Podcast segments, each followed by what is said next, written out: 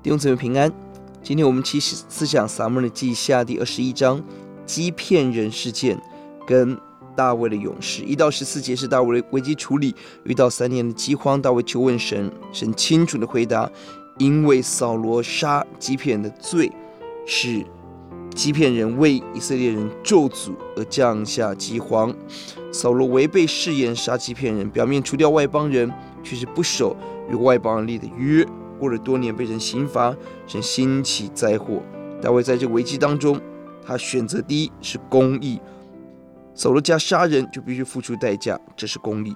但在执行公义的同时，有浓浓的怜悯。第七节，他爱惜约拿单之子米非波设，纪念约拿单之约，不把米非波设交出。第十节，利斯巴。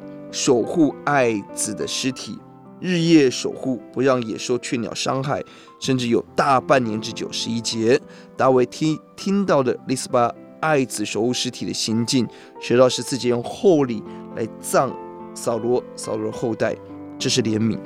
执行公义中，千万不可以忘记上帝怜悯的法则。当我们看到公义、怜悯相遇的时候，神的连续。就临到了十四节，神重新垂听百姓所求。十五到十二节是大卫的四位勇士分别杀了四个巨人，连被杀的巨人都清楚记下名字。一方面是大卫杀歌利亚，而上帝就兴起这样的勇士在大卫的部队中，什么样的树结什么样的果子，什么样子的英雄带出什么样的英雄。二方面可以看出征战的难度。上帝记下这些非利士人的名字作为纪念，我们一起低头来祷告。主，求你帮助我们，要守住约。即便是欺骗人用欺骗的方式与以色列立约，主，但求你帮助我们守住这个约，也让我们执行公义，行怜悯，以谦卑的心与主同行。主啊，看到大卫的勇士。